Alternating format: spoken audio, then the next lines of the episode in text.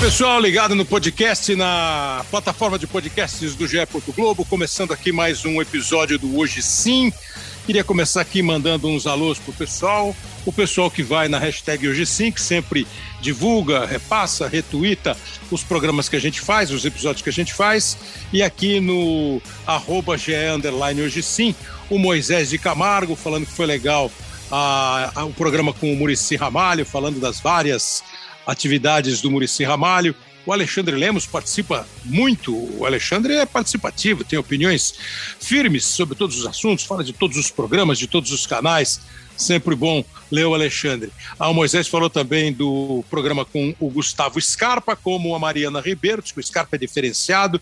Quero agradecer muito aqui o Willy Billy, que falou que ouve o programa. Às vezes ele começa a ouvir, não leva muita fé nos caras que vão que estão participando, mas que depois a conversa fica legal e ele gosta bastante. Muito obrigado. Hoje nós estamos com o nosso episódio 141. Eu confesso para você que nós não fomos muito originais, mas tenho certeza que nós não fomos oportunistas. Na verdade, nós estamos sendo, espero eu, oportunos, porque no dia 8 de março, o programa está entrando no ar é, sexta-feira, dia 4 de março, e no dia 8 de março, semana que vem, portanto, a gente vai comemorar o Dia Internacional da Mulher.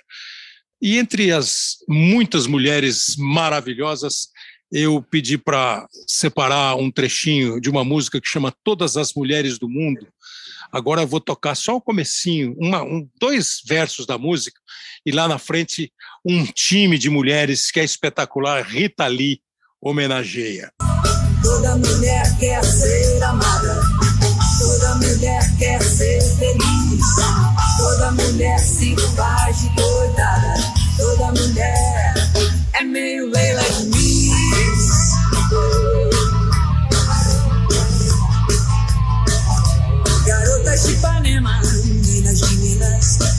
morenas, messalinas, santas sinistras, ministras malvadas, emendas evitas, beneditas estupradas. Toda mulher quer ser amada, toda mulher quer ser feliz, toda mulher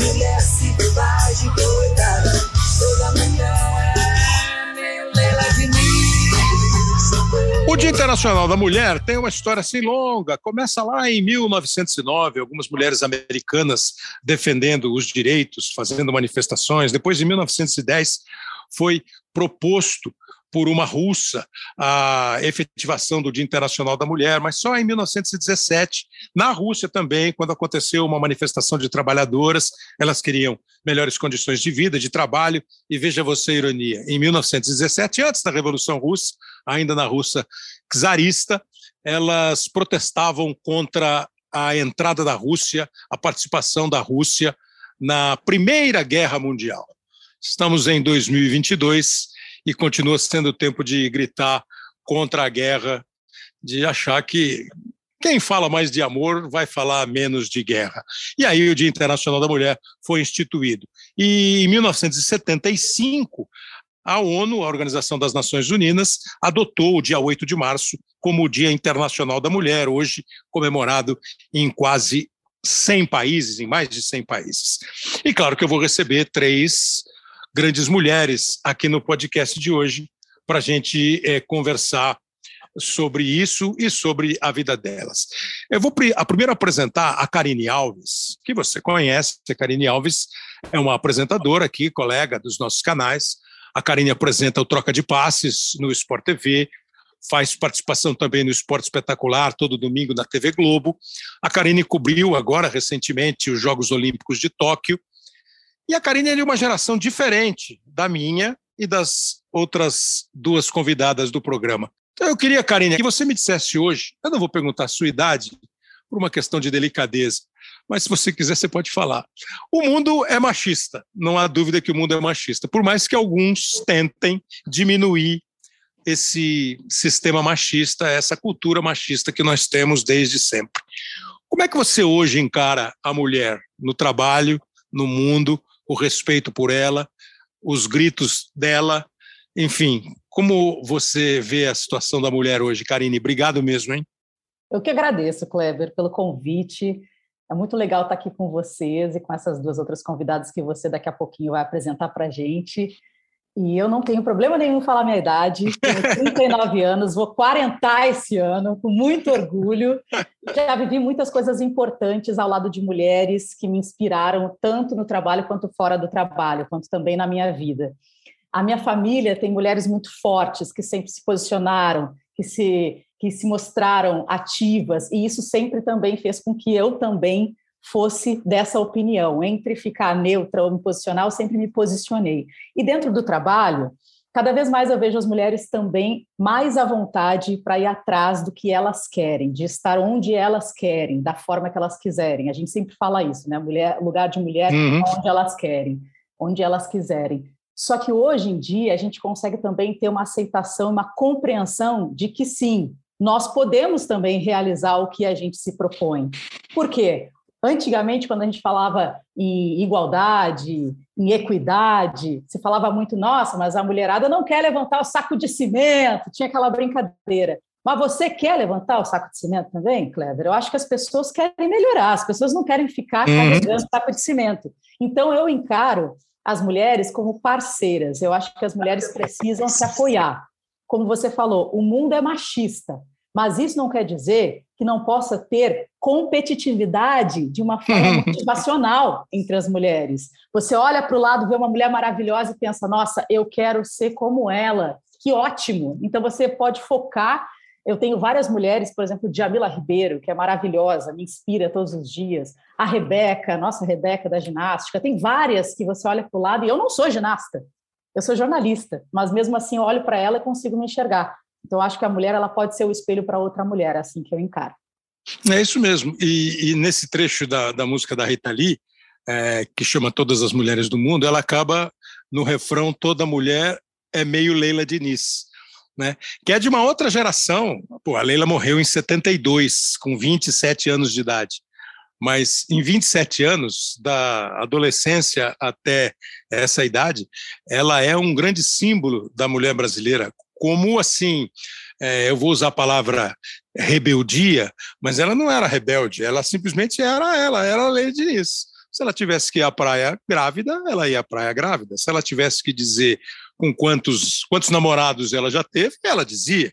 Se ela tivesse que discordar, ela discordava. E nem é muito da minha geração. Ela morreu em 72, eu tinha 10 anos de idade quando ela morreu. Você passa a ouvir muito mais depois sobre a história, sobre a vida, sobre a carreira da Leila Diniz, que foi citada ali pela música da Rita Lee. As outras duas convidadas são grandes estrelas do esporte. É, já somos, eu e as duas, de uma geração 20 anos é, mais velha do que a Karine.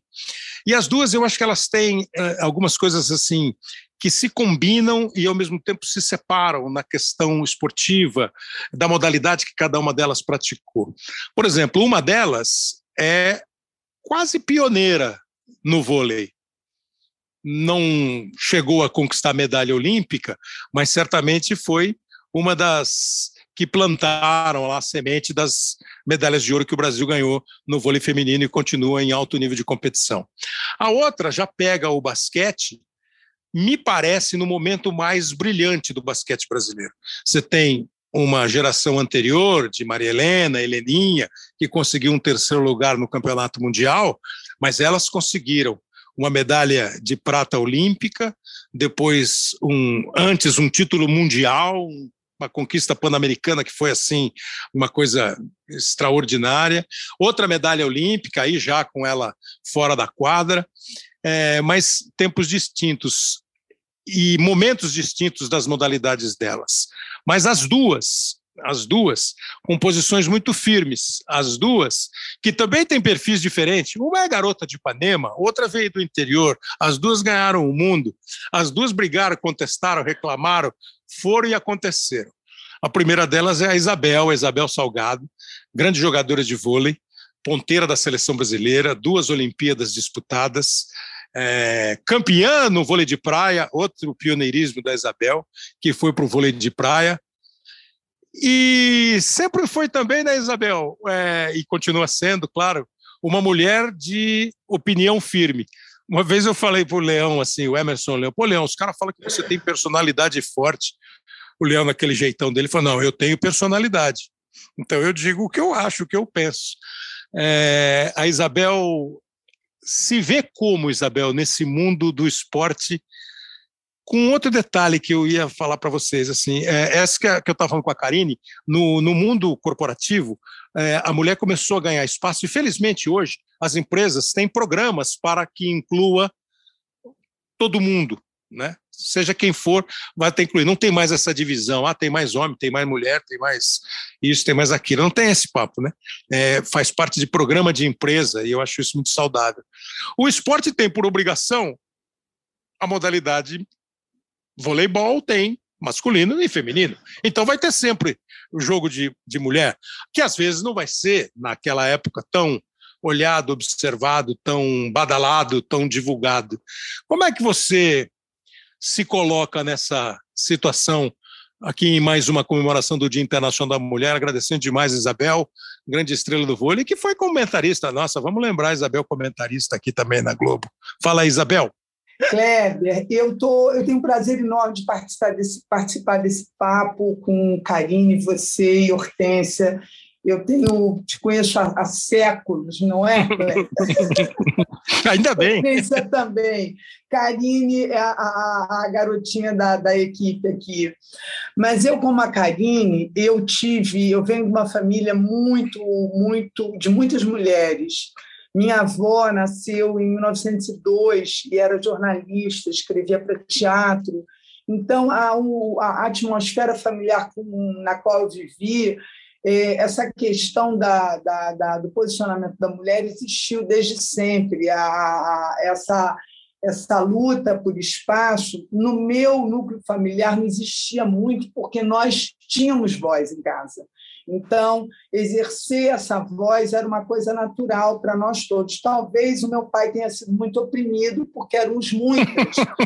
Então, era, eram quatro filhas, minha avó, minha mãe, é, enfim, e meu pai era o único homem. Quando eu cheguei no esporte, ele ainda era, naquela época, um, ainda tinha um resquício muito militar presente na, no universo esportivo. Então, eu realmente eu tive que falar um pouco, muitas vezes, com firmeza, e eu tive uma estranheza até no início da minha carreira esportiva para entender uma dinâmica que não, não, não, não, tinha relação com o meu núcleo familiar. E no esporte você começa muito cedo. Então, hoje, eu fico feliz de ver que, por exemplo, 2016 foi uma Olimpíada que na qual tantas tantos atletas foi a Olimpíada que mais atletas saíram do armário e conseguiram falar sobre a sua sexualidade, conseguiram falar sobre os seus desejos. É, eu acho que questões hoje estão sendo discutidas de gênero.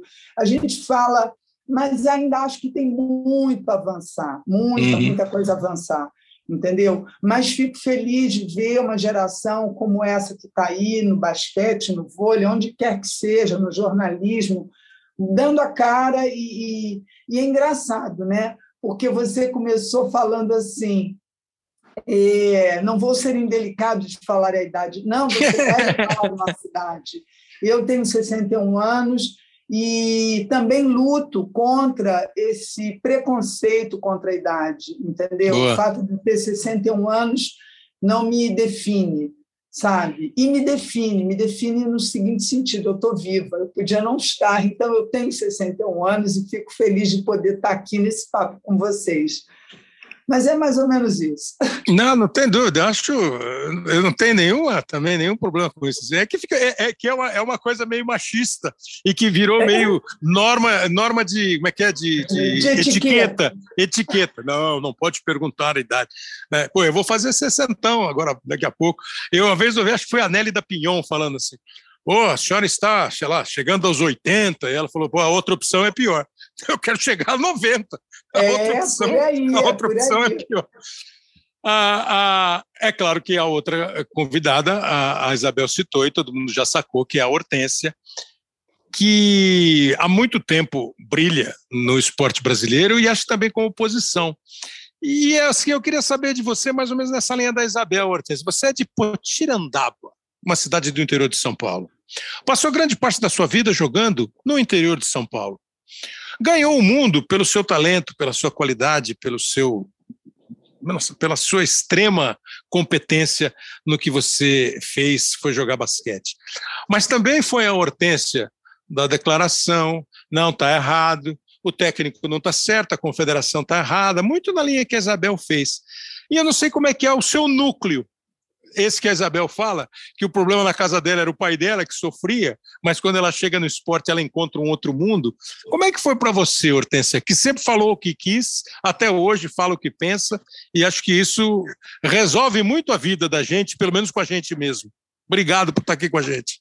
Eu que agradeço é, o convite, né, de estar participando com a Isabel, que eu adoro ela. Karine, não te conhecia, é um prazer muito grande. E você, Kleber, que nós somos companheiros ali de, de equipe. Primeiro, assim, você falou que eu sou de Potirendaba, tem o nome de flor, né? Hortência tem nome de flor, nasci no dia da primavera, 23 de setembro, numa cidade chamada Cesta de Flores, que na língua dos índios, dos índios Potirendaba, que é Cesta de Flores, e pratiquei o esporte da cesta. Vou dizer mais, é, eu sou uma pessoa muito sexy, sabe? Sexagenária, tenho 62 anos. Então não tenho problema nenhum também, como a Isabel falou, de falar a idade. Tenho quase o dobro da idade da Karina, viu, Karina? Pode falar sua idade à vontade, cara. e tá, tá aqui do lado da Isabel, viu, Karina? Que é, é, é, eu vou dizer uma coisa, eu tenho uma admiração muito grande pela Isabel, pelo, pela, pela é, é, coragem que ela sempre teve. Eu sempre falava assim: não, eu vou ter filho depois que eu parar de jogar. A Isabel teve quatro, se não me engano, três ou quatro, durante a. a... E, e, e, jogou grávida, né? Jogou de seis meses grávida. Eu falei: essa mulher é Nossa. é louca, eu quero ser igual a ela. Quer dizer, ela abriu muitos caminhos, entendeu? É óbvio que é muito difícil o nosso caminho, a gente está conquistando, a gente sempre conquistou a, pergunta que eu mais é, recebi era o seguinte: você prefere ser comandada por uma técnica ou um técnico? Eu falei, não importa, sendo competente para mim, tanto faz. Mas a mulher precisa de ter oportunidade para ela mostrar a sua competência também, né? Então isso é muito importante. A, a mulher ela está se posicionando, ela está é, se profissionalizando, ela está buscando o seu espaço e está podendo mostrar essa competência. Então, eu acho que hoje, através das redes sociais, através desse mundo que mudou bastante, eu acho que a mulher, quando eu faço algumas reuniões de empresa, eu vejo que tem muitas mulheres ali comandando, não ainda como presidente, mas já está chegando lá, então eu acho que a gente não pode desistir nunca. Quando eu comecei a jogar basquete, é, basquete era um jogo de homens, Aliás, eu, eu, eu, evolui muito rápido, porque eu treinava contra os meninos, isso me ajudou muito. Era considerado um basquete de homens, então mulher que praticava basquete. É, é que nem um tempo atrás a minha que jogava futebol, entendeu? Uhum. Então a gente conseguiu ultrapassar esse preconceito e era chamada de masculina, aquela coisa toda. E quando você ama aquilo que você está fazendo, você fala: meu, ninguém vai me parar, ninguém vai apagar o meu sonho, é isso que eu quero eu acho que essa firmeza que eu acho que a mulher tem que ter, essa coragem de falar, não, eu vou fazer isso porque eu gosto, eu vou ser feliz fazendo isso. Eu, se eu, o Karine, eu até levantaria um, um, coisa de, de, como é que você falou que era? Um saco de cimento. Um saco de cimento. Ah, não quero levantar, mas eu até levantaria. Mas se eu fosse apaixonada por isso, eu ia levantar também o saco de cimento. Porque é eu acho que o mais importante é a gente ser feliz. E estar tá feliz com aquilo que está fazendo.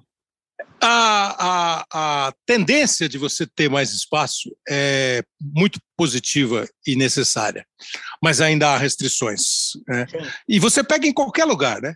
Você vai em Hollywood e as atrizes reclamam que elas não têm o mesmo cachê dos atores. Né? Você vai nas empresas e hoje você tem, infelizmente, como disse Hortência, mais mulheres em cargos de comando.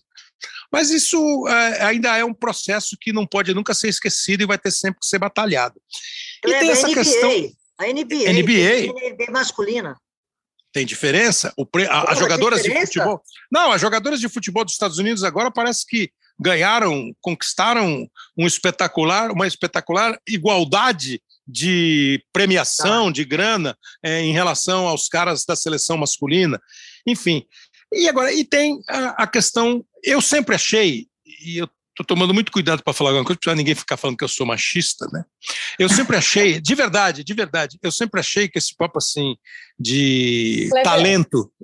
Fala, Karine. Me permite só uma coisa que você falou. Ah, eu estou aqui tomando cuidado para não ser chamado de machista, mas aí que tá. Isso é importante. Isso é o principal. Você ter essa consciência de que sim, eu posso cometer sim um erro e posso sim, consertar sim. esse erro e não importa claro. o julgamento da claro, pessoa, claro. entendeu? Porque você é, tem não. essa consciência, a consciência que é o mais importante. Desculpa, é, Não, você tem razão. é que às vezes é que, é que você tem razão. É que às vezes, como eu acho que isso está incutido na sociedade, às vezes é tão subconsciente que escapa e depois você fala, putz, se escapou, não era isso que eu queria dizer, mas aí já foi, né? Já disse. Mas eu estava pensando assim, negócio de, de comando, né? Que no esporte, por exemplo, você tem extraordinários.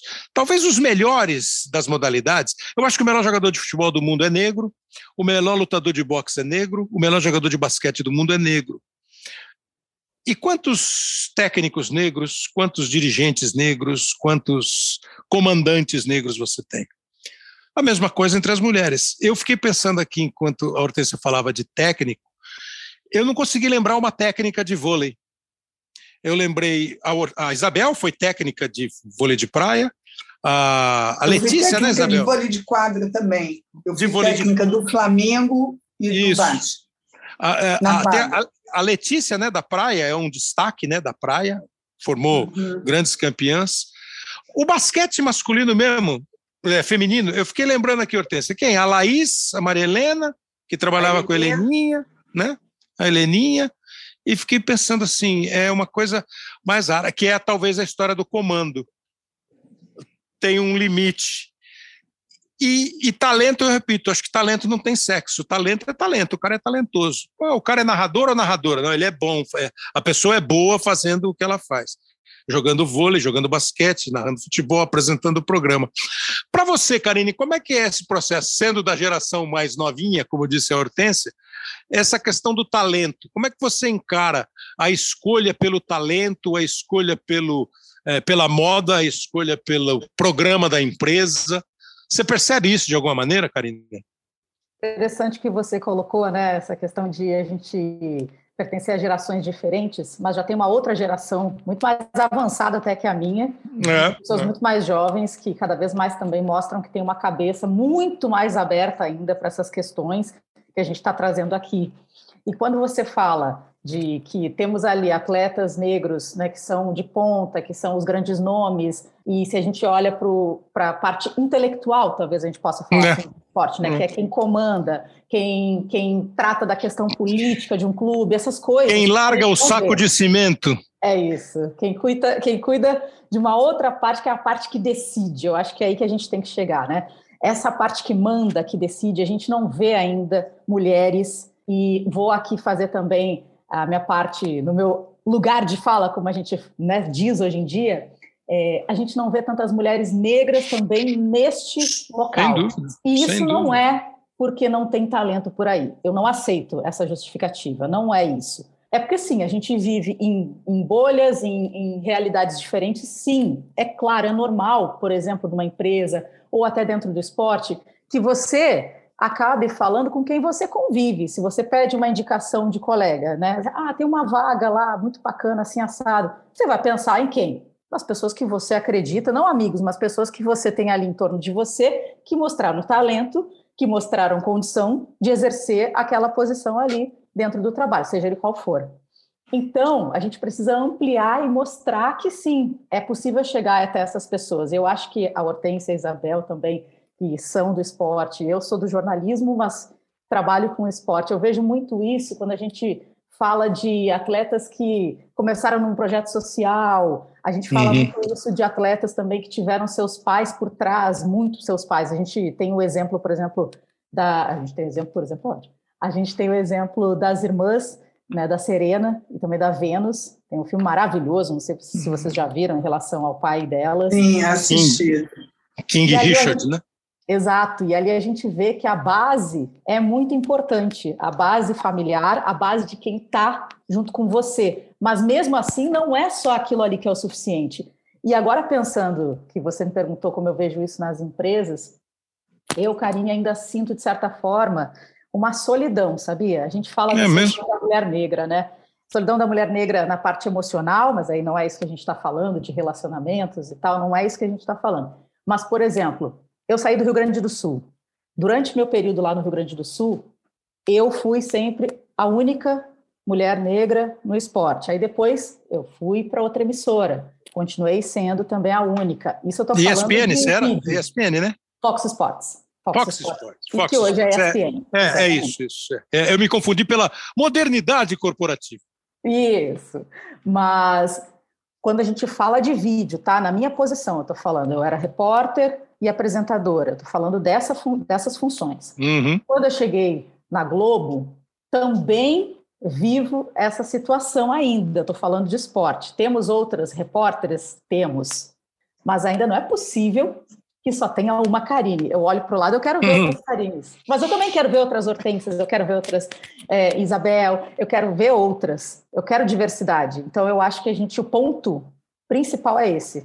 A gente abrir mais esse leque para a gente ter essa diversidade, porque pensa, as pessoas que pensam diferentes, elas acabam conseguindo resultados muito melhores, na minha opinião. É, Isabel, por que tem pouco, pouca mulher comandando no vôlei, por exemplo? Olha, eu tenho, eu acredito que nesse departamento é um departamento que entra um outro aspecto.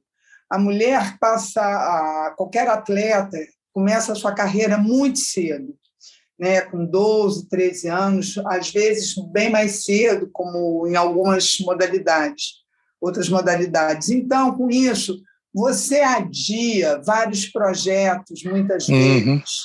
que entre eles até o de ter filhos. E muitas vezes isso ainda no nosso na, na nossa sociedade isso está muito atribuído à mulher, não só é, o cuidado com o filho, a, uhum. essa ligação de estar em casa. Então, eu vejo que muitas vezes é muito difícil para uma atleta que passa anos dentro de uma quadra, ela continuar como técnica, passar a ser técnica e, com isso, administrar essa vida familiar. Quando você diz que um pai não estava presente no aniversário do filho ou num evento escolar, isso é, é aceito com muita naturalidade. Já com as mulheres, já é, meu Deus, mas é uma mãe desnaturada. Enfim, então tem um peso. E, evidentemente, eu, eu, por exemplo, eu fui uma mãe muito sempre presente com os meus filhos, mesmo tendo uma vida esportiva bastante intensa. E como a Hortência lembrou, eu tive os meus filhos durante a, a, minha carreira esportiva. E eles me acompanharam muito ao longo da, da, de viagens, de lugares onde eu joguei, mas, de qualquer maneira, tem esse aspecto também. E tem um aspecto que o mundo esportivo é um mundo ainda muito masculino sabe? Você não fala só em cargos como liderança, como técnico, mas você fala em vários departamentos de liderança, como a parte executiva, a parte. A Hortência, por exemplo, é uma pioneira também nisso, de estar uhum. à frente, num, e pode falar disso muito bem. Eu senti, curiosamente, que quando eu comecei a atuar como técnica de quadra, não tinha nenhuma mulher como técnica, nenhuma em nenhuma equipe. E eu lembro que no primeiro jogo, o técnico adversário contra quem eu joguei disse assim: Você está preparada? Mas era evidente uma intimidação na pergunta dele. Boa sorte, você está preparada? aí eu olhei e falei assim: Eu estou, e você? E aí, e aí eu adorei, ganhamos o jogo. Mas... Isso, isso que eu ia falar, ganhou o jogo? Ganhamos, foi uma pedreira, Hortência, mas ganhamos. Mas eu confesso que aquela abordagem inicial vinha com uma carga muito machista e tentando uma intimidação por um lugar coitado, que era, era um grande equívoco da parte dele, ainda mais para mim. Agora, que isso existe, existe. Eu só queria abrir um, um outro detalhe, porque a gente falou sobre etnia, sobre mulheres negras, né, Karine, em atividades, Sim. e você vê que no esporte tem um lado legal, porque você vê muitos atletas negros, muitos uhum. atletas em muitas modalidades, porque o esporte, com todos os problemas que ele tem, ele é uma atividade extremamente democrática. Não adianta você ser filho de A, de B, de C, se você não der o teu recado na quadra. Você tem como aferir a sua competência de uma forma totalmente objetiva. Não tem tanta subjetividade para você é, é, classificar e eleger quem foi o melhor, quem foi o, o, segundo melhor, qual a equipe que mais se destacou. Então, eu acho que nesse ponto o esporte é, me deu como, como relação humana muita coisa. E é evidente que dali para frente você vê o racismo de uma forma escancarada quando você tem, por exemplo, tantas equipes de futebol sem lideranças negras. Né? Uhum. É, digo no futebol, porque é um esporte que é o mais popular do Brasil e do mundo, né? mas a mulher ainda está. E a Hortência pode falar, né, Hortência, melhor do que eu, porque ela teve à frente não como num cargo de liderança, e agora é difícil intimidar a Hortência, né? É, esse que é o problema. É, não, eu ia falar sobre isso mesmo. É assim, com, com o, acho que o detalhe importante é que, a, por exemplo, a CBF no futebol, que tem um monte de motivo para ser criticada, hoje tem a Pia como técnica, né? Uhum. Mas, mas insisto, o Corinthians tem um homem como técnico e está ganhando tudo. Então, sim, esse cara amanhã ser técnico da seleção brasileira não é nenhuma loucura, não é nenhum claro. problema. Né? Agora, a Hortência, e eu vou falar daqui a pouco, eu vou falar com vocês também sobre a boca mais dura de vocês duas e sobre os filhos de vocês, que elas também têm uma, têm uma, uma, uma coincidência na questão dos filhos. A Hortência, como eu disse, a Isabel foi diretora da Confederação de Basquete. E a Paula hoje está na direção da Confederação, né, Hortência? É porque vocês são a Hortência e a Paula, ou porque houve mesmo a intenção de diversificar e de pegar o sentimento, a experiência de quem jogou? Olha, na verdade, vou ser bem honesta, eles me chamaram porque eu era Hortência, né? E, ah, tem credibilidade, aquela coisa, tal. Mas aí eu mostrei para eles o meu lado de gestora. A primeira coisa que eu fiz quando me convidaram foi fazer o seguinte: direitos iguais. 50% do dinheiro para o masculino e 50% do dinheiro para o feminino, senão eu não aceito. Outra coisa, vamos viajar? Por que, que o masculino viaja de executiva e o feminino viaja lá atrás? Não, não, não, não, não, vamos viajar todo mundo junto, porque se tem gente grande no masculino, tem também no feminino. Então, eu comecei a conquistar algumas coisas que foram fundamentais. E aí você sabe que o dinheiro é importante. Mas eu queria voltar no que a Karine falou. É, Karine, é, a gente serve de inspiração, né? É, na, minha, na minha época que eu aparecia na televisão, fazendo Sexta, a Paula, a, a, Isabel, nós servimos de inspiração para as pessoas que queriam jogar basquete, que queriam ser a Hortência, que queriam ser a Isabel.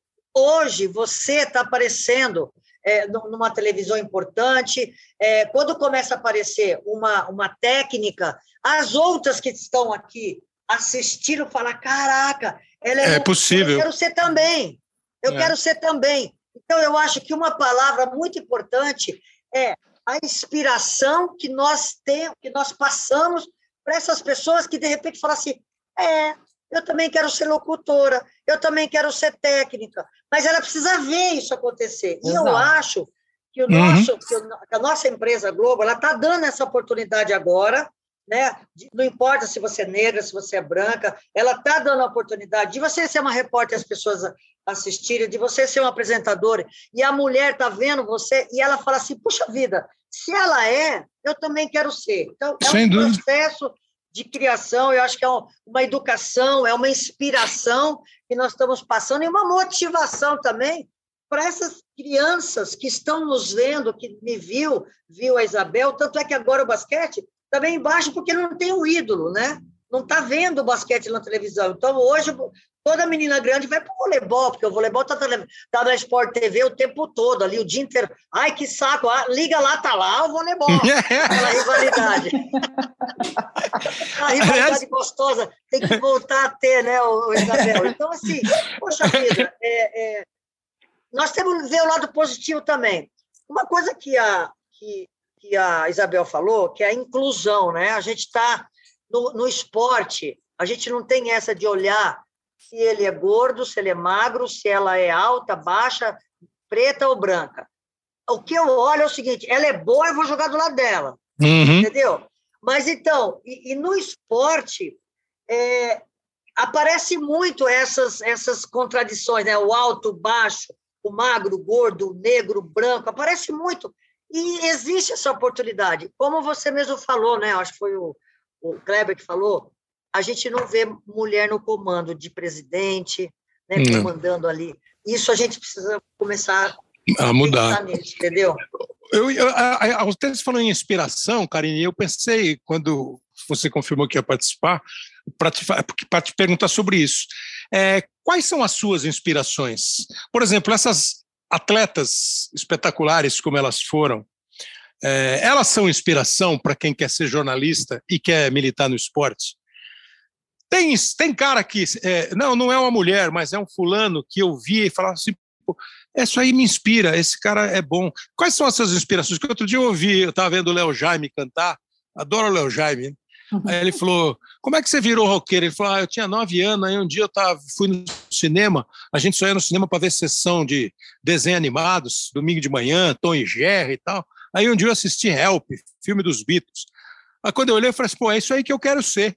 é isso aí que eu quero ser. Ele não foi o Beatle, mas ele é o Léo Jaime, entendeu? Quais são as suas inspirações, Karine?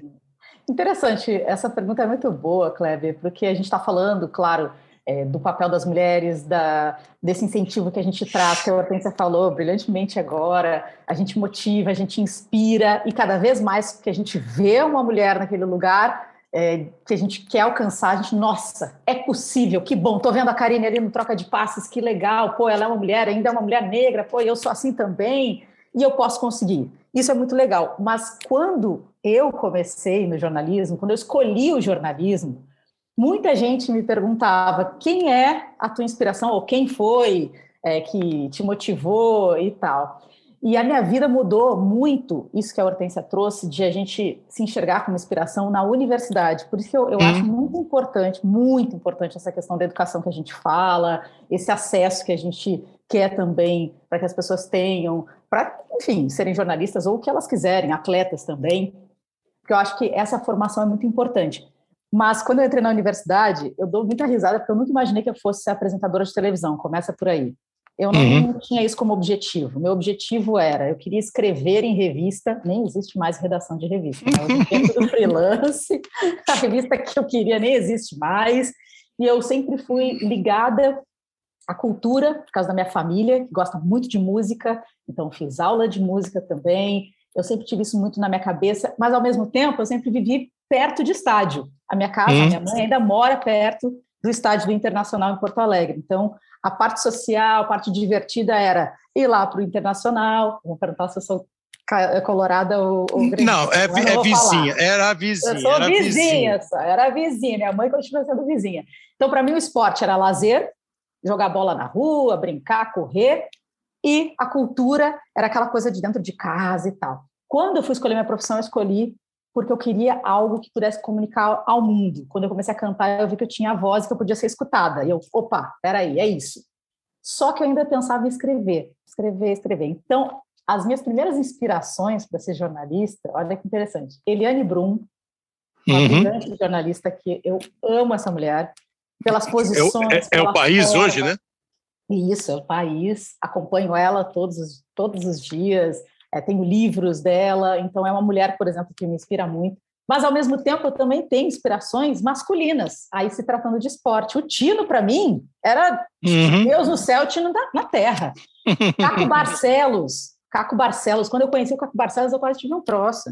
Caco uhum. Barcelos, assim, para mim, quando eu olhava, foi ali que despertou também essa coisa da televisão. Eu comecei a pensar, nossa, eu gosto de contar história, eu quero ser repórter, queria escrever, mas a vida está me levando para esse lado da televisão. Quando eu entrei na universidade, eu, eu, gostava muito de cantar, então gravar off, que a gente fala, né, que é o texto das reportagens, eu gostava muito de fazer isso e comecei a ir para a televisão para esse lado. A última coisa que eu pensei foi em pegar o microfone na mão. Olha que coisa interessante, pensava em tudo menos o microfone uhum. na mão. Depois veio isso, depois veio isso. Mas as minhas principais inspirações, Tino, a Eliane Brum e também o Caco Barcelos. E o Showa também, bom. eu bati um papo com ele.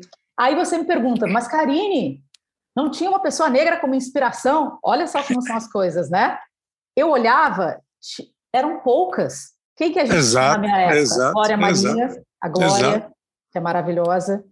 É, quem mais? Heraldo Pereira. Heraldo Pereira, mas todas, todos jornalismo geral.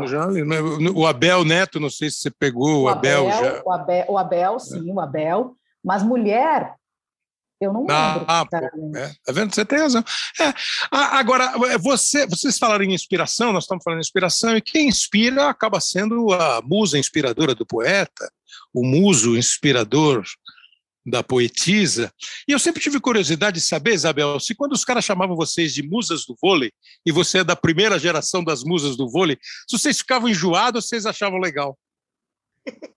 Olha, eu confesso que eu tive um certo grilo com isso de musa, porque eu não gostava de rótulos assim, porque do mesma forma que me chamavam de musa, me chamavam de é, indisciplinada ou uma pessoa que tinha uma voz fora da, da curva ali.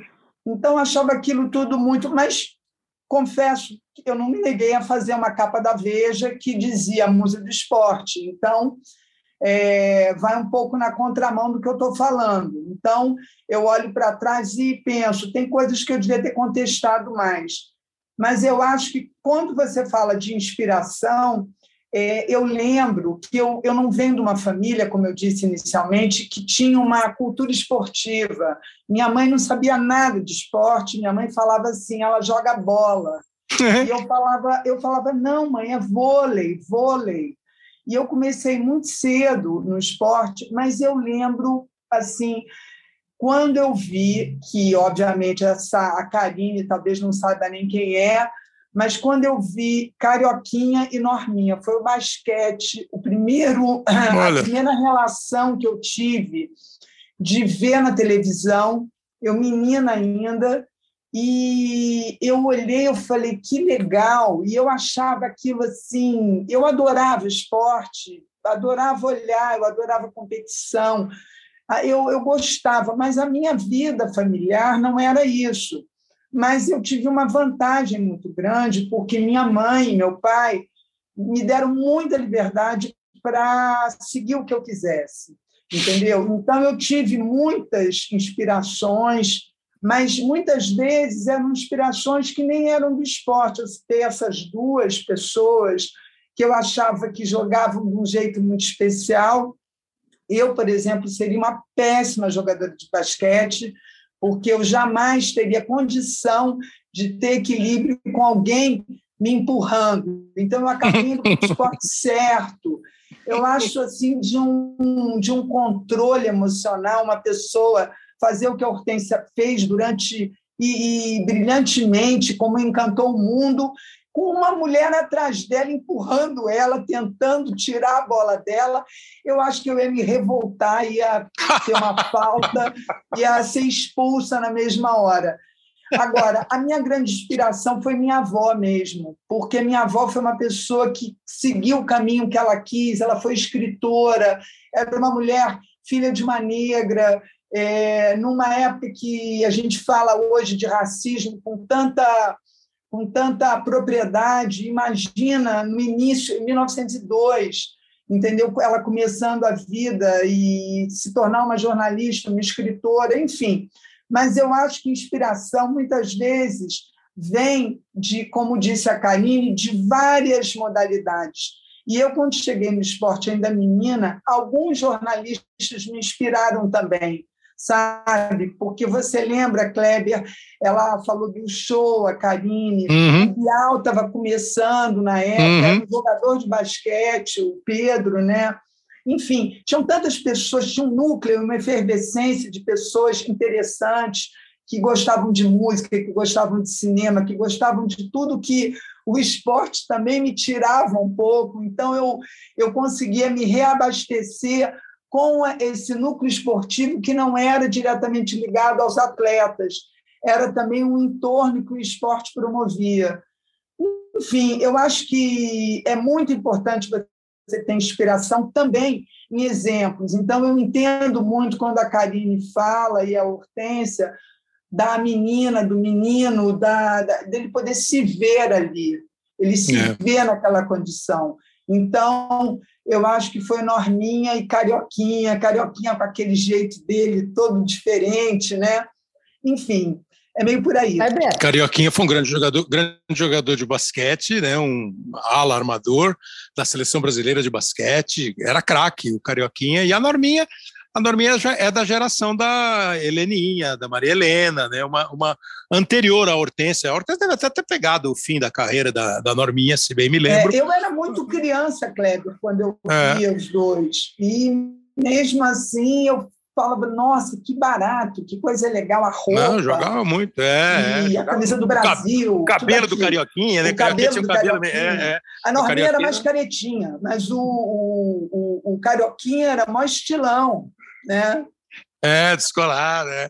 É, você chamou, Karine? Chamei. Uma coisa que eu não falei, não compartilhei aqui, mas ouvindo a Isabel, eu lembrei, e é algo fundamental que, assim, foi divisor de águas na minha vida, que você falou de inspiração, e a Isabel falando, eu, na hora, lembrei. É, a Elis Regina, para mim, por exemplo, uma cantora. Ah, eu, gaúcha. Eu nasci, gaúcha. Eu nasci no ano em que ela faleceu. Né? A Elis faleceu no início do ano de 82, eu nasci no meio do ano. Então, eu nem tive essa possibilidade de ver Elis atuando, cantando. Só que quando eu escutei Elis com 13 anos de idade, eu lembro disso, eu ganhei, na época já tinha CD, ganhei o CD de presente de uma prima, e escutei. A minha tia já cantava em rádio, então meus tios já tinham tocado também em bandas, todo mundo da parte de mãe tinha alguma coisa musical. E quando eu escutei essa mulher, foi ali que eu comecei a entender a voz que eu tinha. Eu, nossa, mas ela ela, eu comecei a ler a biografia dela, disse, nossa, mas ela conseguiu sair daqui, foi para lá, e eu já comecei com essa ideia de que eu queria sair de Porto Alegre para fazer uma coisa já desde nova. Com 15 anos, Kleber, eu era fissurada em Elis Regina, tá? Fissurada. Com 15 anos eu falei para mim mesma, quando eu tiver 30 anos, eu vou estar tá morando no Rio de Janeiro eu vou estar trabalhando. E com 30 anos eu desembarquei no Rio de Janeiro para trabalhar com jornalismo. Então, para você ver como a, a, força das palavras e essa força que a inspiração de outras pessoas né, acabam trazendo para a gente mudam a vida da gente. Sendo. E a Elis, uh, quem tiver primeiro ler, e aliás ela falou é, quando eu ouvi essa mulher ela tem um disco né essa mulher sim, sim. É, e quem e quem puder ler biografias, tem muitas biografias legais da Elis, shows da Elis, vídeos da Elis, é, entrevistas da Elis, falando firme também. E assiste o filme, que vira e mexe passa o ah, filme tá. Elis, que a Andréa Horta é a Elis Regina, né? é a Elis Regina. É uma coisa extraordinária. Agora, Hortência, é, quando começaram a te chamar de rainha, aí já não era nenhuma questão que você pudesse ficar meio enjoada como a, como a, a, Isabel, porque já era um reconhecimento da Hortência atleta, não é? É, nunca me chamaram de musa, né? musa era do vôlei. Ah, mas já te, é. mas já te chama, por exemplo, olha, olha, eu sempre fiquei pensando agora, você falou da rivalidade, tem duas boas, né? Que você sempre fala, quando você, o cara, você vai jogar bola e o cara não quer tomar falta, você fala assim, pô, não quer contato, vai jogar vôlei, pô. É, já, já, é. E ao mesmo tempo, você já entrou no posto, você e a Paula falou assim: olha, a Hortência e a Paula do vôlei. Pronto, ficou é. empatado. Eu sou a Hortência do vôlei, porque o vôlei é mais famoso agora do que o basquete, mas o meu nome é Ford, então eles ligam uma coisa com a outra, Hortência do vôlei.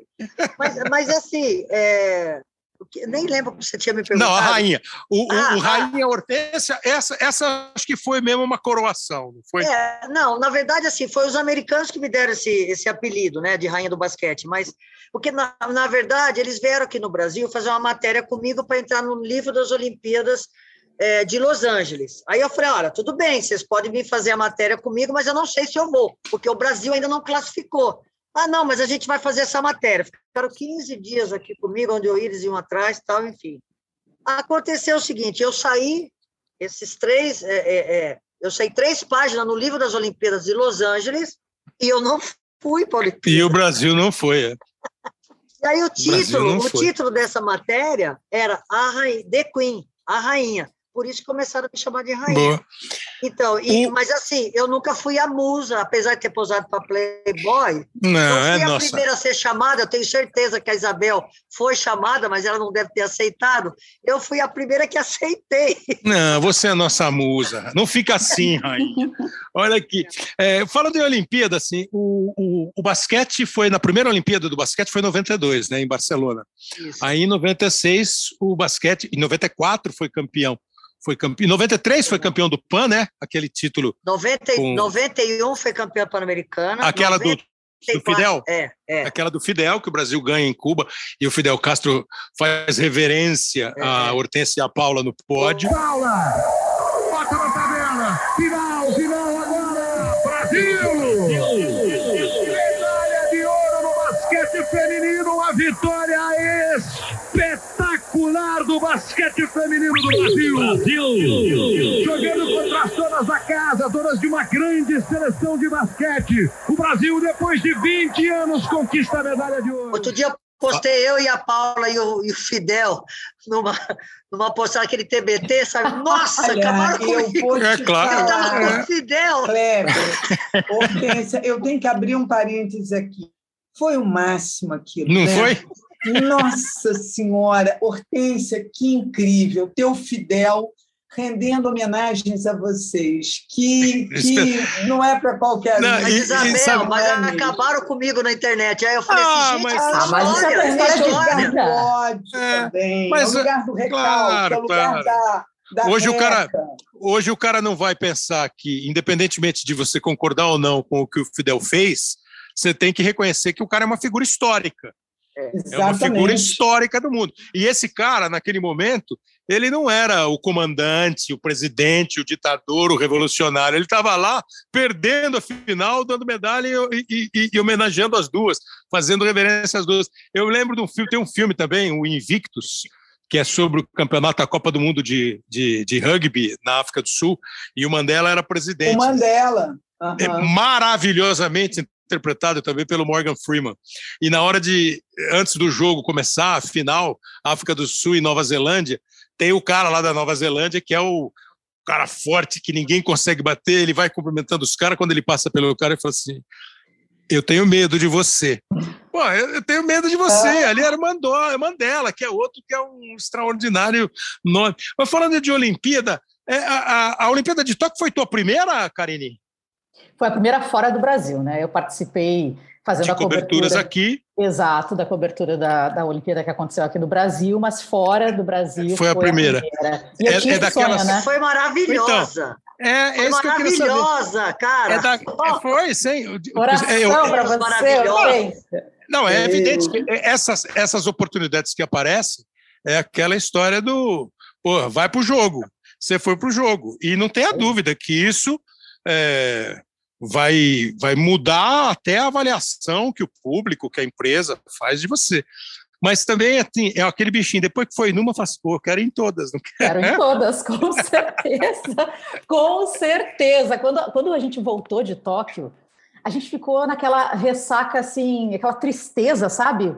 Era uma coisa assim, é, uma deprê, era uma deprê, é, assim, voltou, e eu conversei com as pessoas, será que só eu estou me sentindo assim? Aí eu conversava com os outros jornalistas, conversava com todo mundo, todo mundo assim, pensando, ah, por que, que a gente voltou? Por que não, acabou? Pô. Passou muito rápido. Então e vou, é uma, vou te, é loucura, né? É, não, vou te, vou te confessar, até hoje eu sou meio assim, né? Vai ter uma grande cobertura, dura 30 dias. Quando eu tô indo, eu falo, putz, a vida, tô indo ainda, vão ser 40 dias. Pô, no dia de voltar, você fala assim, pô, acabou o negócio, tem que voltar. Eu acho que isso é lindo, é, é, é isso mesmo, é tem que ser assim mesmo. É demais. Lembra, eu queria, eu queria, eu queria fazer, é, porque você não perguntou para mim de inspiração, eu queria só falar uma coisa que eu acho que é importante. É porque você não é inspira, todo mundo- Hortência. Não, porque não é todo mundo que tem uma inspiração. Não é todo É mundo mesmo? que olha. E, por exemplo, eu não tinha televisão na minha casa. Então, o que, quem me inspirou, né? Voltando no que a Karina falou da universidade, quem me inspirou foi uma professora de educação física. É, ah, Mas- mas eu não consegui porque eu não tive ninguém que me apoiou, minha família não me apoiou. Meu pai foi saber que eu já jogava basquete, eu já era da seleção brasileira. Quer dizer, é, sabe aquela coisa da alma? Eu, antes de jogar basquete, eu fui é, bati recorde sul-americano mirim de salto em distância, mas eu não amava aquilo que eu fazia. Eu joguei handball, eu joguei voleibol, e quando eu, a professora de educação física mostrou a bola de basquete para mim, eu me Hum, apaixonei. Então, é, quem me inspirou foi uma professora de educação física, que me, me apresentou a bola pela primeira vez na minha mão. E você, Isabel, tinha a, a, o Carioquinha, a Norminha, eu joguei com a Norminha. Ela, Hum. final de carreira, eu começo de carreira. Tomava porrada pra caramba, dava toco em mim, mas eu, ela me ajudou muito, porque ela me ensinou como é que eu tinha que me defender. Enfim, é, é, realmente você tem toda a razão, Carioquinha também. E, e- e- o esporte, ele é assim, vou voltar naquela palavra de inclusão, porque assim, não importa se você é homossexual, se você não é, é, é o encontro de alma. A Karine se, se apaixonou por três é, é, repórteres da, da Globo, que ela não é boba nem nada, porque são os melhores, né? nem boba. Mas, é, mas ela se apaixonou pela alma. É que nem quando uma mulher se apaixona por uma mulher, um homem se apaixona. Porque alma não tem sexo. Então, você, é o encontro de almas, entendeu? Então, eu me encontrei com o basquete. Eu não faço essa divisão se a pessoa está jogando comigo, se ela é homossexual, se não é. A única coisa que importa no mundo é você ser feliz. Isso é muito importante. Então, escolha uma profissão, não pelo dinheiro, né? Porque se você for bom naquilo que você está fazendo, o dinheiro corre atrás de você. Porque todo mundo quer os melhores trabalhando do seu lado. Entendeu? Eu quero a melhor jogadora, não importa se ela é preta, se ela é branca, se ela é japonesa, se ela não é. Eu- se ela for boa, eu quero ela do meu lado. Entendeu? Porque eu quero ganhar. Isso é muito importante. Eu quero ser feliz. E ganhando, eu sou feliz. Entendeu? é Então, isso. A Karine, Karine estreou na Olimpíada agora em 18, em 18 e 21, Olimpíada de 20. A Hortência estreou em 92 com o basquete, né? 96, medalha de prata. Foi medalha de prata nos Jogos Olímpicos de Atlanta. Estamos aí numa final olímpica com os donos da casa. Vamos jogar com os Estados Unidos. 80-57. Passamos de passagem pela Ucrânia. Jogando basquetebol consciente. Vai terminar o jogo aqui. As meninas brasileiras no banco choram muito. Se abraçam muito. Hortência, Janete, Paula. Terminou. Brasil já é prata. Brasil na final olímpica, o sonho está concretizado. A emoção toma conta verde e amarela do Georgia Dome. Depois de ter sido, como a gente falou, campeã pan-americana com a seleção brasileira e campeã mundial em 1994. Vamos lá, Paula. Mais um pontinho, Paula. Olha a categoria da Paula. A categoria da Paula. A melhor jogadora do campeonato mundial, Hortência Cestinha, mais Leila e Janete jogando muito. Ah, dois, um. Campeão do mundo! Campeão do mundo, Brasil! Tá aí a vitória! Comemore, torcedor brasileiro! Somos campeões do mundo! E pega, portanto, eu imagino que seja o melhor momento do basquete feminino do Brasil. A Isabel joga 80 e 84, né, Isabel? Exato. 80 e 84, que era um começo de voleibol, né? Exato. Um começo assim, não era um começo, o voleibol está na Olimpíada desde os anos 60, mas aqui no Brasil era eh, foi, foi acho que o primeiro time que foi lá brigar e ficou lá em quinto lugar, enfim. Como é que é hoje, você acha, o vôlei hoje, Isabel? É, você, você às vezes pensa assim, pô, se eu tivesse nascido 20 anos depois, 25 anos depois, eu era medalha de ouro, ou o que você fez é fundamental, o que vocês fizeram para a medalha de ouro? É Você, a Jaqueline, a Ana Richa, a, Ele, a Heloísa, Vera a Fernanda, Mossa. enfim, a Vera Mossa, todos, todos esses caras. E assim, o Hélio Figueiredo, que foi o treinador, e depois os outros treinadores que vieram, enfim. É, porque eu lembro do, do, do- do Sul-Americano de, de 81. É, a primeira bobagem que eu fiz na minha carreira, entre várias outras, foi em 81. Eu trabalhava na Rádio Globo e os caras me puseram para ir todo dia no ginásio lá em Santo André acompanhar os jogos. Aí eu ia lá e fazia um boletim. Hoje nós tivemos a rodada, assim, assim, o Brasil não ganhava do Peru há 11 anos, o sul-americano. Final, um sábado à tarde, a TV Globo transmitindo a final, Luciano do Vale, e eu ali na Rádio Globo entrando num programa que o Juarez Soares apresentava. O Brasil, acho que perde o primeiro set, sei lá, o Brasil. E aí o Brasil vira o jogo e é campeão. Pô, quando o Brasil virou o jogo, o ginásio entrou em êxtase. Né? Faltam poucos segundos. O Brasil pode reconquistar o título. É um momento de muita emoção em Santo André. O impossível pode acontecer. Muita gente achava que o Brasil não ia ganhar do Peru. Sacou bem. Atenção. Olha o bloqueio do Brasil. Bora, bora, Brasil!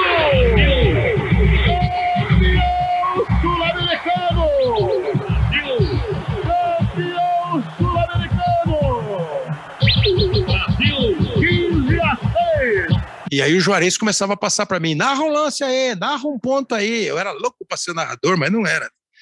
Aí o animal não levou a escalação para o lugar onde eu estava, né? Então eu não tinha as escalações dos dois times e, evidentemente, que eu não conseguia narrar nada, só os nomes que eu já tinha decorado. A Isabel e a Jaqueline estavam fora daquela seleção. Elas bateram boca lá na Confederação Sul-Americana e foram cortadas e não participaram daquilo. Então tem também esse começo, assim. Eu vou falar duro e depois voltou, tanto voltou que em 84 estava na Olimpíada. Você pensa nisso às vezes? Pô, sou, eu tinha que ter 20 anos depois, ou você é a semeadora do negócio? Não, tem coisas, por exemplo, eu fico. Eu me, eu me arrependo de muita coisa na vida, não no esporte só. Eu me arrependo porque eu acho que, quando você vai crescendo e vivendo e amadurecendo, você reavalia coisas que você fez.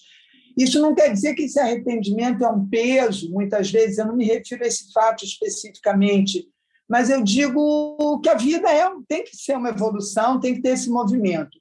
Mas é evidente que hoje eu olho e vejo que o esporte é, ocupa um outro espaço. Uma menina que começa hoje no esporte, ela sabe que ela vai encontrar a possibilidade de viver daquilo, dependendo, evidente, da modalidade também, porque tem modalidades que até hoje vivem as mínguas por aí, é, infelizmente, mas no caso do vôlei, como disse Hortência, que é um esporte muito bem estruturado, que tem a mídia do lado, que tem transmissão o tempo todo, isso faz com que uma menina de 11 anos se espelhe naquilo e, e veja um futuro, profissionalmente falando, ali naquele lugar.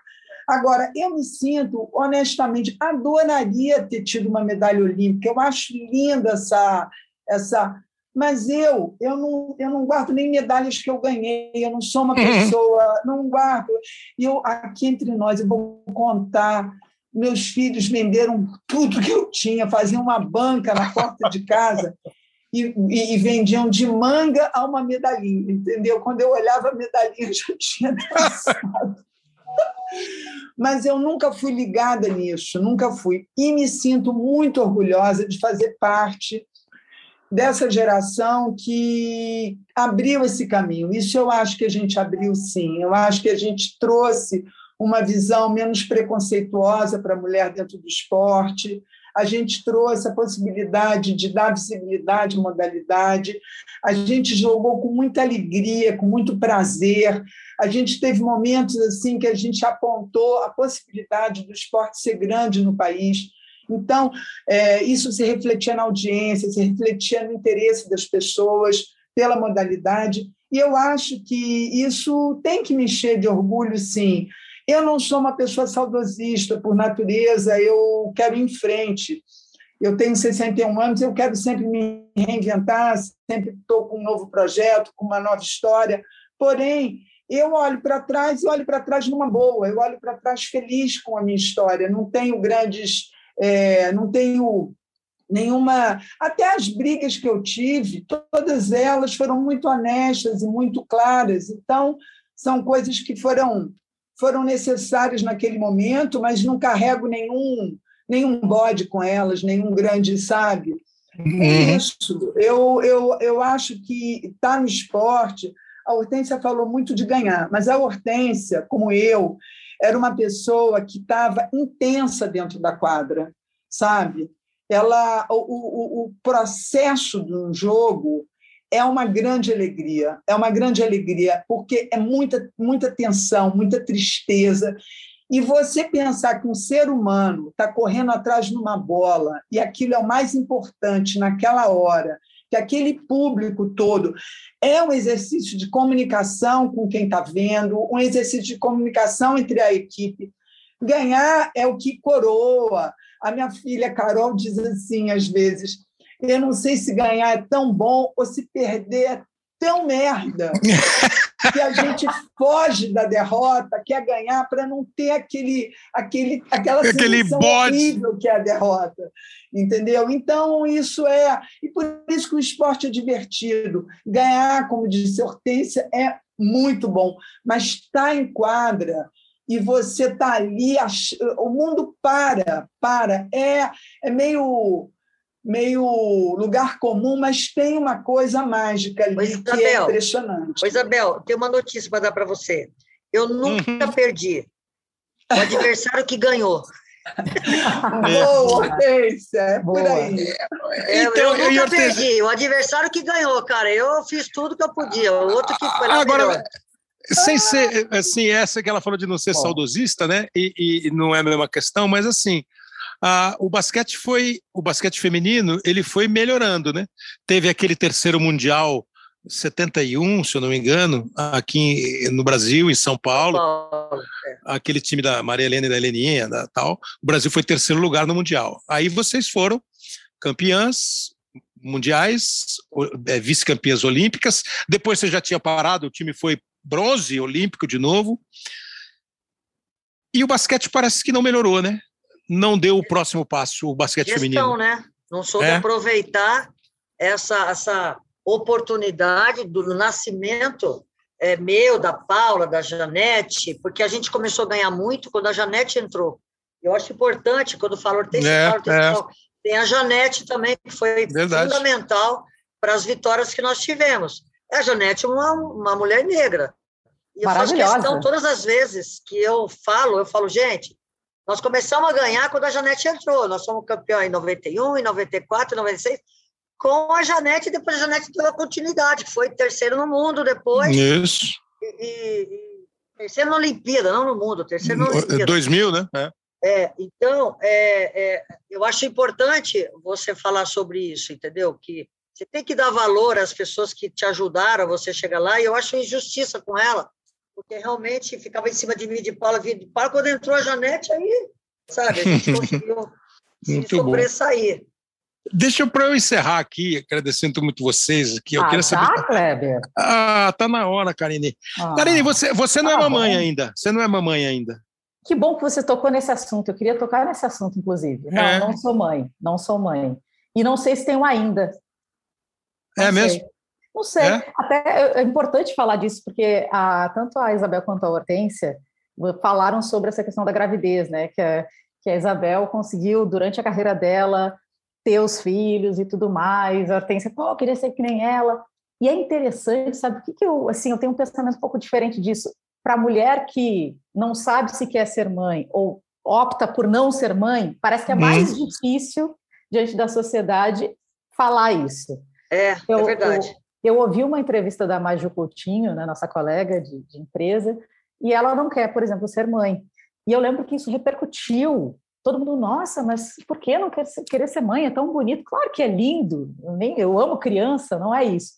E eu já, já tive, de certa forma, até uma cobrança comigo mesma. Quando eu fiz uns Hum. 16 anos, eu tinha um relacionamento, e eu fiquei em parafuso. Será que é? Será que eu vou? E ele não queria. E a princípio eu também não queria. Enfim, o relacionamento acabou. Um dos motivos também foi esse. E eu acho que hoje, por exemplo, eu ainda não tenho filhos, ou ainda, e tá aí. Não tenho filhos, não sei se vou ter, mas ao mesmo tempo eu falo isso biologicamente, porque quando eu penso É, em maternidade, quando eu penso em maternidade, para mim é muito mais forte a questão da adoção do que simplesmente engravidar. Eu acho Lindo. lindo o processo da gravidez. Claro, é, é um, né, um milagre da vida. Mas eu me vejo daqui a alguns anos, se eu tiver condições, claro, é, adotando. Aí eu não quero um só, aí tem que ser dois no mínimo. E, Muito lindo. Assim, cinco, seis anos de idade para cima. Eu, eu penso muito nisso. Eu sou filha única. Então, quer dizer que se eu não tiver nenhum filho, biologicamente falando, minha família ali, né? Minha, minha árvore é. acaba. E, mas o, o, eu acho que é muito importante também falar que isso de, dentro de casa tem que ser conversado. Meu pai e minha mãe nunca me pressionaram para ser mãe, nunca me, me cobraram nada, nunca. Eu lembro que desde pequena, a única coisa que eu ouvia, isso é, é dos dois lados. Eles são separados hoje em dia, né, já faz muito tempo, e, e eles falavam a mesma coisa, minha filha, eu quero que você seja independente e faça o que te faz, assim, que te deixa feliz. Não importa se você quer, quer ser mãe, não quer ser mãe, nunca ouvi. E aí, cadê meu neto? Cadê minha neta? nunca, nunca me senti pressionada por isso. Acho que talvez eu que me pressionei, de certa forma, para ter essa resposta, porque socialmente a gente é cobrada. Só que no nosso trabalho, Kleber, eu acho que é importante a gente falar isso também. Como a gente tem poucas mulheres nessa posição que a gente está falando, de destaque, e até ainda, por exemplo, a Rachel Maia é uma mulher que é maravilhosa, que eu me inspiro também muito nela, aproveitando. É, é uma mulher que hoje trabalha com liderança e são pouquíssimas. E quando eu, eu vi até o, as redes sociais dela, ela é mãe. Eu fiquei feliz, eu pensei, nossa, que bom que ela não abre mão da vida pessoal dela, que às vezes a gente abre mão, sim, da nossa vida pessoal pela profissional. Eu não tive filhos realmente porque eu também não quis, não tive um relacionamento a ponto de eu olhar e, nossa, esse é o pai do meu filho. Não tive. Mas não estou livre disso, não. Eu acho que tem que deixar muito em aberto, né? Eu acho que a gente precisa deixar isso mais natural. Porque a mulher é muito cobrada. E a gente, a gente tem que falar muito não, Kleber. É, não, as empresas ainda não estão preparadas. Deixa Mas foi muito lindo. Aqui. Não, eu quero até ter uma parte, porque eu achei Primeiro que eu achei muito lindo o que a Karine falou. E eu ia encerrar com você, porque vocês duas, além de grandes atletas, vocês têm filhos que seguiram no mundo do esporte. É, o João Vitor, filho da Hortência, é da equipe é, brasileira, é, olímpica, é, de adestramento. Então. a Isabel tem três filhos. Com quantos filhos você falou que ela tem. Hortência? Ela deve ter uma meia dúzia. Mas, assim, eu acho. Não, jogando, jogando tem o Pedro. Não, não. Quando ela jogava, ela teve quatro. Ah, interrompeu quatro vezes. Entendi, entendi. mas, mas ela tem a Maria Clara, a Carol e o Pedro, que são atletas de vôlei é, de destaque. A Maria Clara fala também, fala firme e entra naquela que você falou, você botou a, postou negócio com o Fidel e fica entrando numas. Eu queria saber isso de vocês. É, a, a, maternidade, o, a Isabel já falou que muita gente, ela, ela pensa que muita gente, muita mulher não segue no esporte depois da carreira de atleta porque vai se dedicar a uma vida é, familiar, porque abre mão de algumas coisas. Eu queria que você encerrasse aqui. Vocês podem escolher, vou ler o basquete primeiro, pode ser oh, deixa, deixa, deixa eu te falar. É, nós temos três mulheres aqui com pensamentos diferentes e que nós temos que respeitar, né? A Karine, que não decidiu ainda se vai ter um filho ou não, é, é um direito dela, né? Nós temos que respeitar, é, é uma decisão, uma escolha dela. Nós temos eu, que terminei a minha carreira para ter filho com 36 anos, uhum. e uma Isabel que teve quatro durante a competição, entendeu? Por isso que eu admiro ela, porque ela, tem, ela interrompeu a carreira dela várias vezes e continuou sendo aquela grande jogadora que ela foi. Ela voltava e estava lá igual, entendeu? Então, então mas a mamãe. ela por isso, que não é fácil. Agora, a mamãe Hortência, quando viu o João Vitor na Olimpíada. Você estava comigo. É, você caiu em, já comigo. Caiu em prantos. A senhora toa. Eu fico feliz muito, porque eu sei o tanto que ele, sabe, o que ele luta, o que ele lutou para poder classificar esse cavalo em cima da hora, sabe?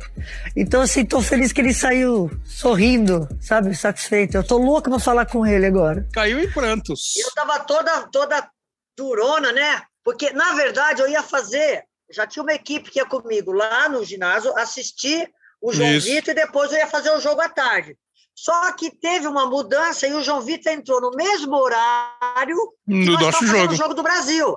E eu não Isso. pude ver o João. Aí a, a Carol, a nossa produtora, jogou a- a- o celular para eu ver o João entrando na hora que nós estávamos entrando na transmissão. Aí você pegou e falou: ela tá chorando. aí, eu mas não foi- aí eu não Mas não, foi, mas não foi bonito? Pô, foi lindo. Nossa, eu, eu tava toda durona, não, porque não sei o quê, tudo bem, não vou ver meu filho. Eu fiquei vendo o João, meu, eu caí em pranto esse aqui. Ela tá chorando. Pô, chorou todo mundo. Mamãe Isabel, fala, mamãe Isabel.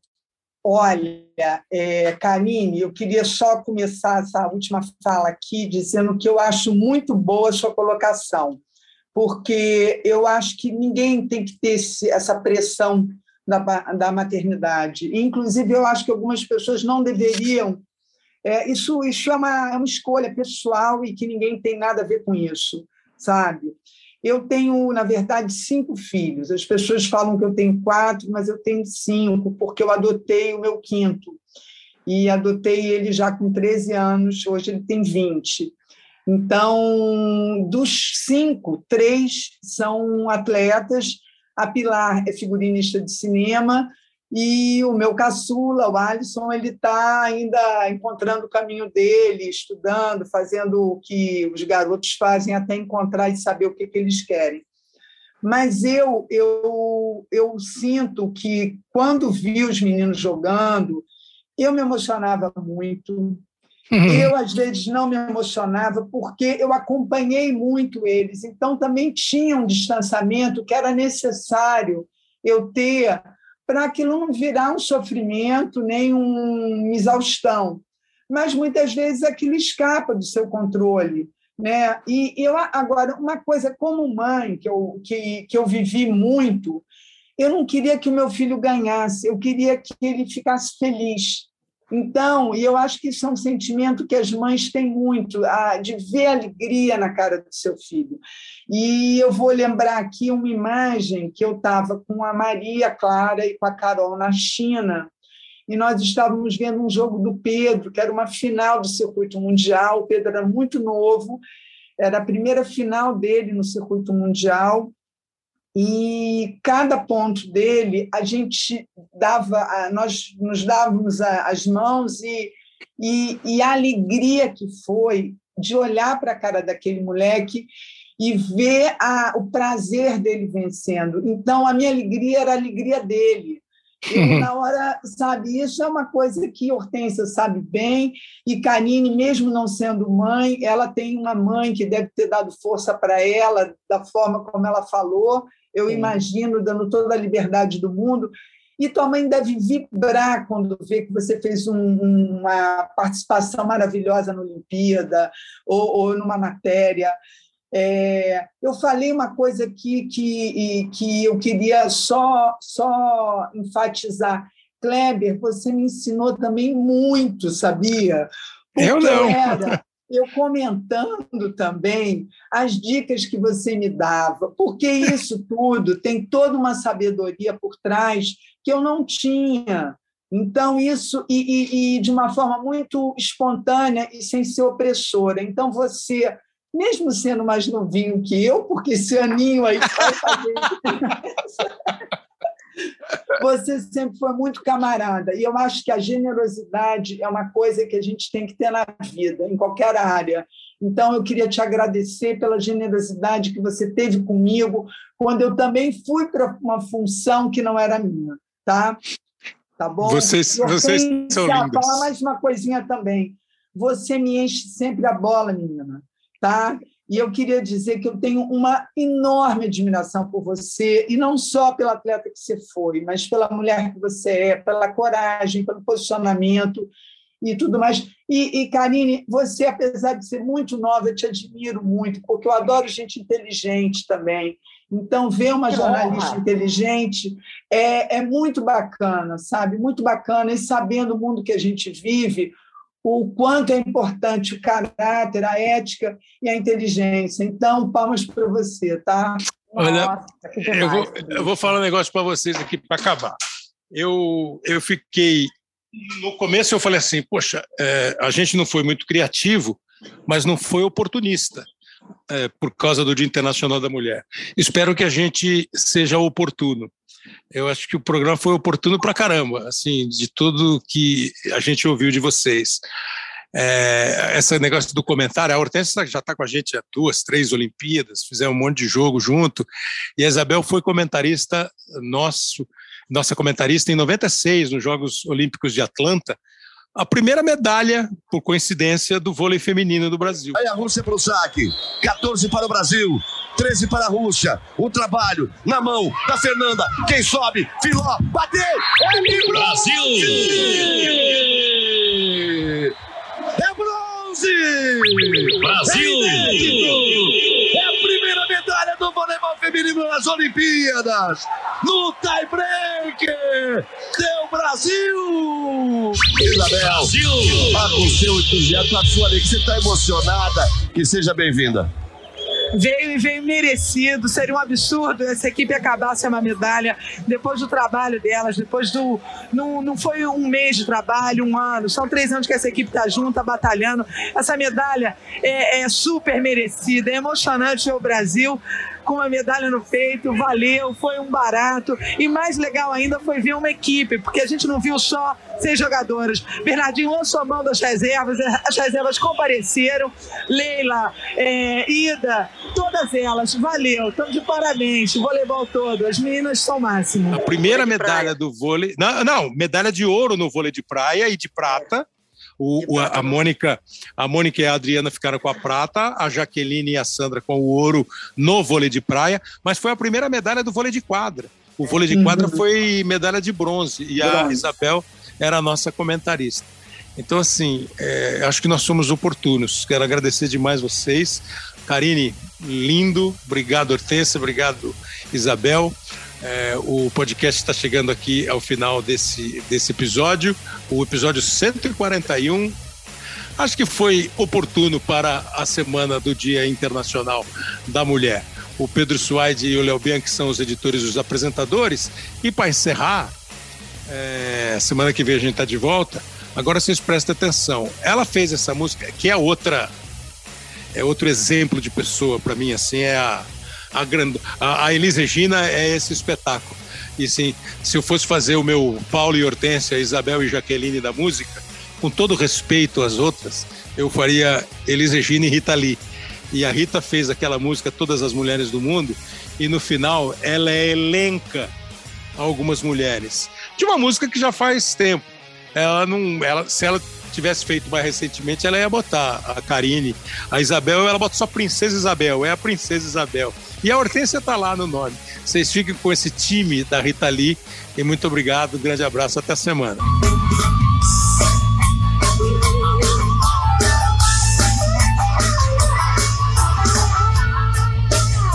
Nossa Senhora Aparecida, Dercy Gonçalves, Clarice Lispector, Carmen Miranda, Marília Gabriela, Hebe Camargo, Regina Casé, Elis Regina, Lilian Vitfig, Norma Bengel, Bibi Ferreira, Maria Bonita, Anitta Malfatti, Madalena Talha Ferro, Danusa Leão, Nara Leão, Fernanda Montenegro, Vanderleia, Sônia Braga, Luísa Erundina, Dona Canu, Princesa Isabel, Joyce Pascovitch, Lonita Renault, Virginia Nanda Virginia Lee, Mary Lee, Liege Monteiro, Lucinha Araújo, Balu, Caru, Bagu, Matilda Cobas, Zélia Gatai, Ângela Diniz, Daniela Pérez, Cláudia Alessinha, Ida Cury, Elvira Bacão, Luiz Del Fuego, Bruna Lombardi, Hortência, Claudete Ione, Silvia Popovic, Vânia Toledo, Laura Zen, Minha Mãe, Roberta Close, Mônica Figueiredo, Ruth Escobar, Dolores Duran, Revoltosa Dora Prieto, Zuka Yamazaki, Tomi Otaki, Rita Kamata, Rita Cadillac, Lúcia Frango, e eu, e eu, e eu, e